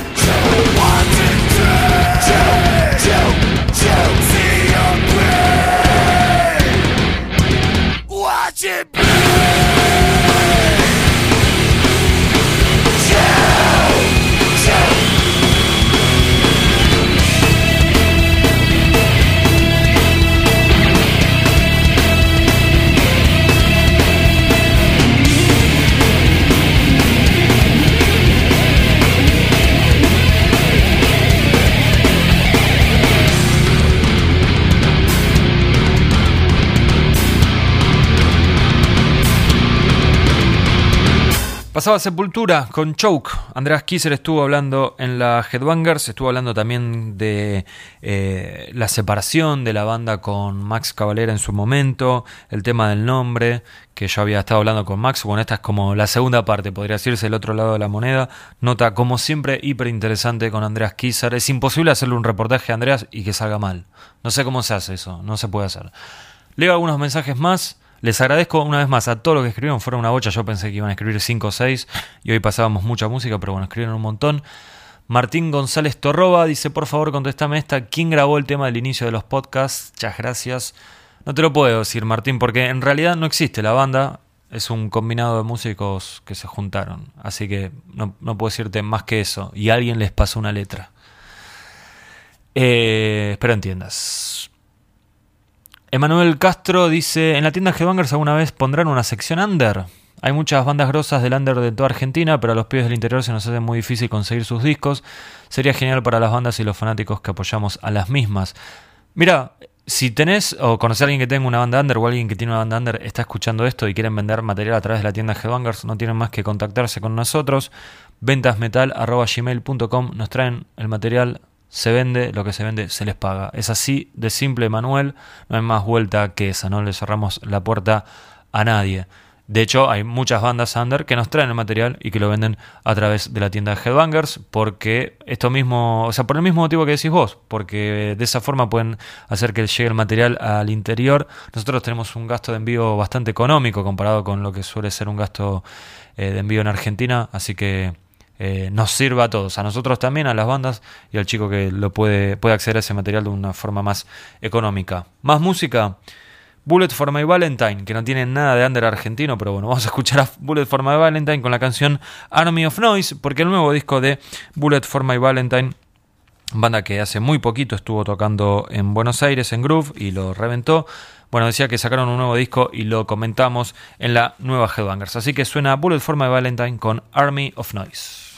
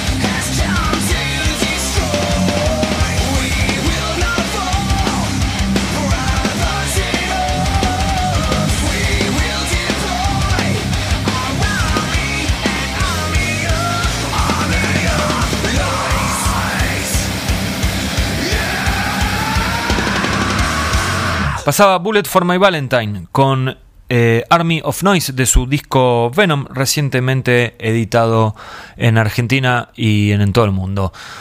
Leo algunos mensajes más. Em, a ver, tenemos acá Juani de Andrade me pregunta, ¿qué te pareció el avance de X-Files?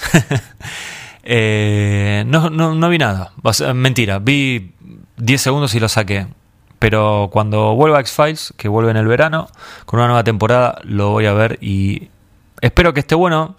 Lo bueno, eh, eh, a diferencia de como pasa con las, bandas que se reúnen en el caso de X-Files, es peor que el final que, tuvo la otra vez, no puede ser. Así que me imagino que por lo menos me va a dejar un poquito más contento. Y después me dice, ¿te parece que en general, eh, tanto afuera como acá, el nivel del heavy mejoró en los últimos dos o tres años respecto a los anteriores? no, más o menos me parece que es lo mismo. Siguen, siguen surgiendo un montón de bandas buenas y un montón de otras bandas son una basofia, pero bueno, no, no podemos hacer eh, nada al respecto, Juan, y no, no, no, noto una diferencia marcada, si es lo que me estás preguntando.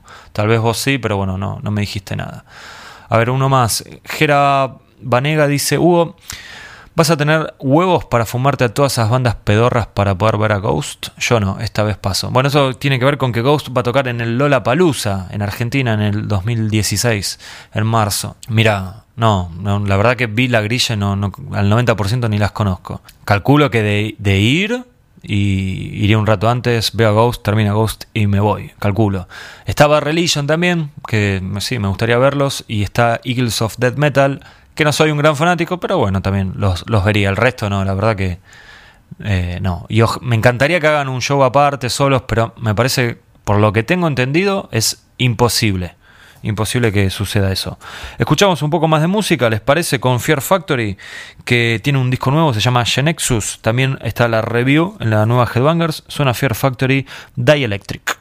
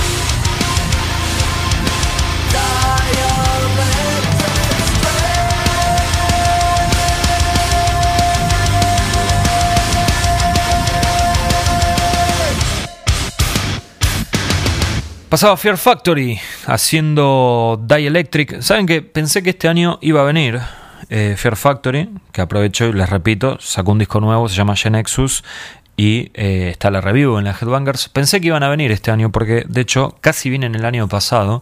Me habían dicho que iban a venir este año, que iban a hacer una gira por los 20 años de The Manufacture que salió en el 95. Pero bueno, no vinieron y ahora vi que están tocando en otros países de Sudamérica. Creo que en Brasil y en algún lugar más. Lamentablemente acá no vinieron. Así que una pena, realmente. Tengo que escucharlo más este disco, porque la verdad que lo escuché muy poquito, Genexus. El anterior con Dino no me había gustado, pero bueno, espero que este me guste un poco más. Y ojalá vuelvan en algún momento a tocar en, nuestro país. Más mensajes que siguen llegando. A ver. Castelli Chaco dice: ¿Por qué nacimos en Argentina y no en Finlandia? ¿Por qué? ¿Por qué? Bueno, eso habría que hablarlo con nuestros padres en realidad. Pero no tiene nada de malo haber nacido en Argentina, estimado amigo. No. Además, mira, en Finlandia te cagas de frío. Tenés seis meses que es todo de noche. Ya está, quedémonos acá mejor. Fernando Rivero dice: ¿qué, Esta es buena esta pregunta. Dice: ¿Qué pensaste cuando te enteraste que los nuevos integrantes de Megadeth, eh, luego de todas las hipótesis que habían hecho sobre Friedman y Mensa, una parte de mí sintió alivio que no vuelvan Friedman y Mensa. Porque la verdad es que me daba un poco de cagazo que vuelvan y que no estén a la altura. No ellos como músicos, sino digamos la banda en general, o que no haya química, o que a los tres meses se separen. Em, así que por, por un lado como que dije, bueno, uff. Por el otro lado me encantaría verlos de nuevo a ellos. Pero también, viste, me parece que ya está, pasó mucho tiempo, las cosas hay que hacerlas si tienen ganas.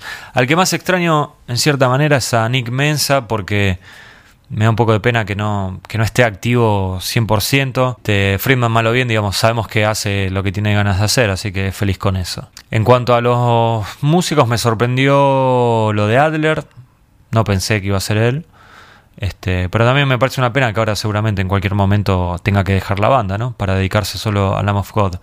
Y en cuanto a Kiko, la verdad que también fue una sorpresa. Y el otro día pensaba que lo raro que es, ¿no? Un músico brasilero tocando en Megadeth. Este, es un excelente guitarrista, pero bueno, veremos qué pudo aportar en, la composición.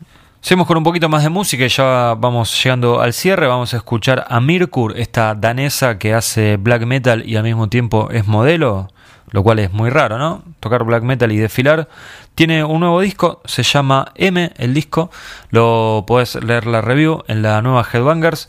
Y la canción que vamos a escuchar de Mirkur es Hevnen, o bueno, espero que algo así se pronuncie, suena Mirkur, presten atención si les gusta el black y si les gustan los sonidos nuevos, porque dentro de eh, toda la gama de, subgéneros que hay dentro del, black metal, que es un, género muy rico en cuanto a la variación, aunque para el que nunca escuchó tal vez sea todo ruido, bueno, hay diferentes subestilos, eh, me parece que lo de Mirkur es más que interesante. Así que escuchamos a la danesa haciendo Hevnen.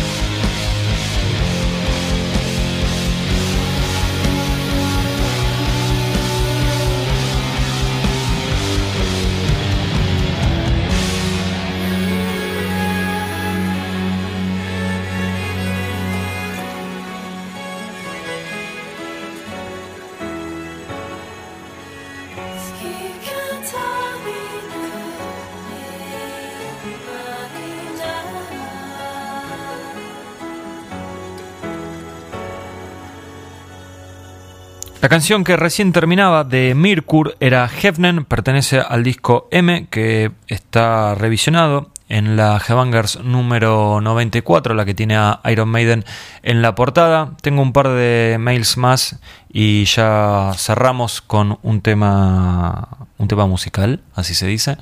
Ariel Frutos dice, buenas Hugo, mi pregunta es con respecto a la cantidad de revistas en los kioscos. Hasta la edición pasada pude encontrarlas normalmente, pero la revista actual no la encontré en ninguno de varios puestos de capital y provincia que frecuento. Espero que sea solo porque se agotaron y si es así, felicitaciones. Saludos, me encanta el trabajo que hacen. Ariel, postdata, ya pedí la revista por mail. Bueno, gracias Ariel por hacerme caso. Recuerden, pedís la revista, se te manda al toque, la recibís en dos o tres días 4 o 5 si estás en algún lugar más lejano, la recibís en tu casa y te salió exactamente lo mismo que si la comprabas en un kiosco de diarios. Eh, Mira, la verdad que es medio imposible saber a qué kiosco fuiste. La tirada de la revista no fue inferior y la distribución es la misma. Así que calculo que si no la conseguiste en algún lugar será porque ahí la habrían vendido. No es que está agotada la revista, pero muchas veces, mire, usted tiene que pensar esto. Hay en Capital Federal y Gran Buenos Aires hay 4.800 puestos de diarios. Es imposible dejar 10 revistas en cada uno. Entonces, capaz que en un lugar quedaron una o dos revistas. Se vendieron al toque. La primera semana de salida de la revista es cuando más se vende. Los primeros, es más, los primeros cuatro días está comprobado que son los días que más venta hay.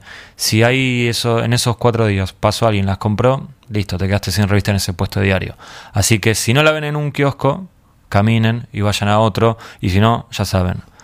A través de la página de Headbangers la pueden conseguir y se las enviamos. Sigo leyendo algunos comentarios que nos estuvieron llegando. Paul Martin dice: mm, Hola Hugo, acá te mandan un par de preguntas. ¿Mustaine te sigue moviendo el piso? Si te referís a los discos, y no, la verdad que no.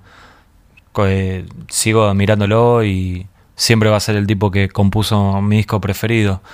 Así que por ese lado eh, siempre lo voy a tener ahí en el altar. Pero la verdad que los, los últimos cuatro discos de Mega no me gustan para nada. ¿Te arrepentís de alguna review, algún disco al que le hubieses puesto más o menos puntaje? Mm. Seguramente algún disco debe haber que hoy le daría mayor puntaje eh, y alguno menos también. Me, me, acuerdo eh, Toxicity de System of le puse un 10. En esa época yo escribía en Madhouse. Y hoy ni en pedo le pondría un 10. Me parece un disco que es muy bueno, pero en lo personal, la verdad que es una banda que me decayó mucho en lo personal. Eh, pero no me arrepiento, en ese momento estuve bien con lo que hice. Sí, ¿sabes de cuál me arrepiento? De Animal 6, le había puesto un 8.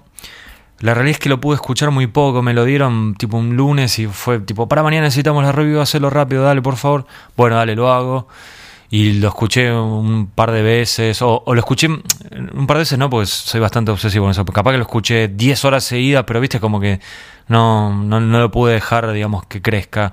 Y le puse un 8 y me parece que es un poco exagerado. Es un disco que suena muy bien, está increíblemente tocado, pero las canciones eh, fallan un poco, me parece que es bastante irregular. O sea, tiene canciones buenas y otras que no, que no están a la altura. Y me parece que medio como que pequé de...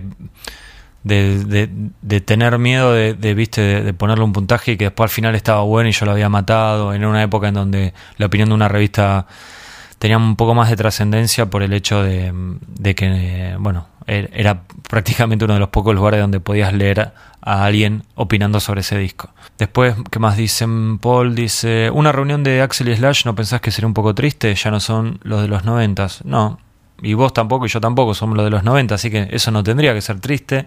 Tampoco me quita el sueño, ¿eh? No, no es que digo, tengo que, tengo que verlos juntos antes de morirme. No, la verdad que no.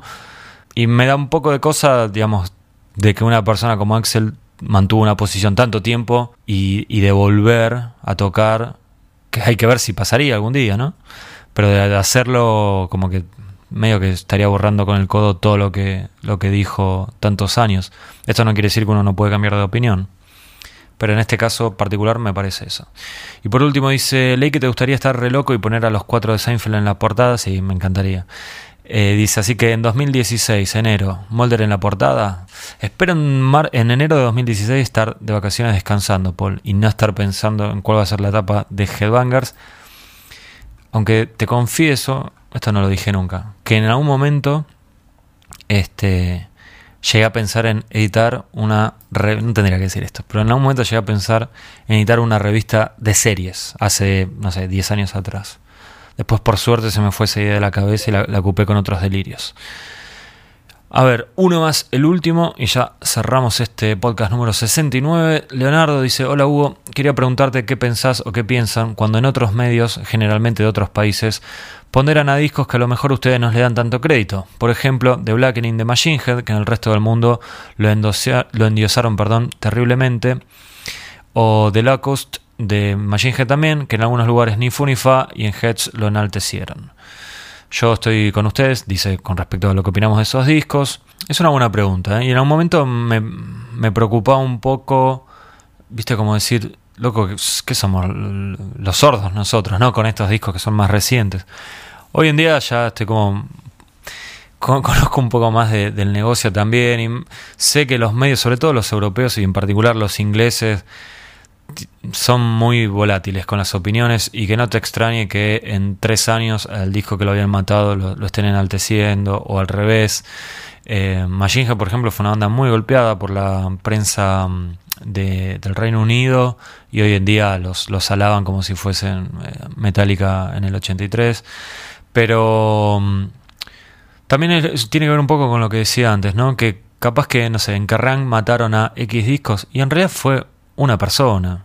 No es que se juntaron los 30 acá en la revista y, deliberaron a ver qué puntaje le ponían. Así que por ese lado mucho no, me preocupo, para serte sincero.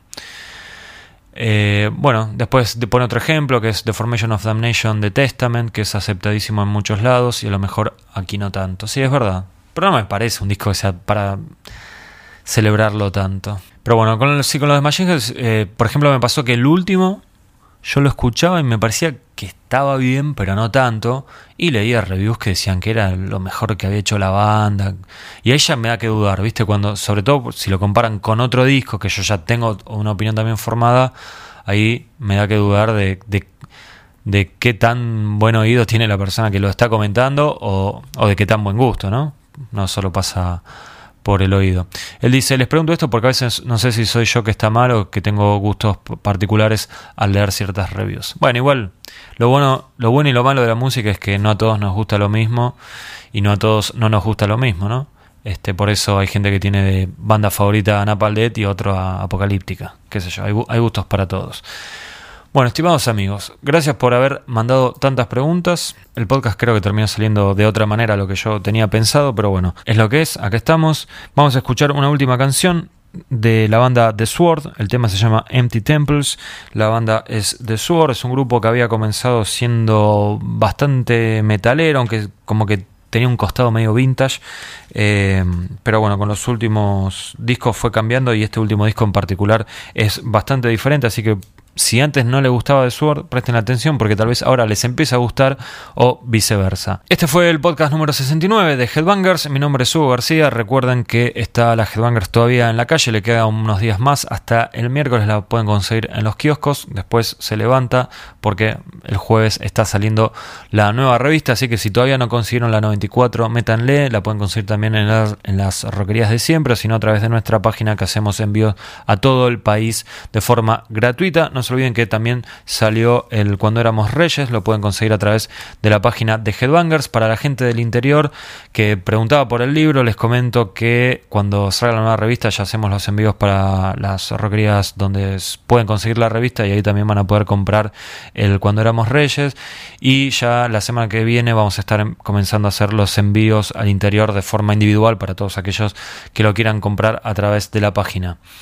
Así que no se olviden que está la G-Bangers 94, que se viene la 95, que cuando éramos reyes ya está en las calles. Y no se olviden nunca que esto no es un programa de radio. Chau.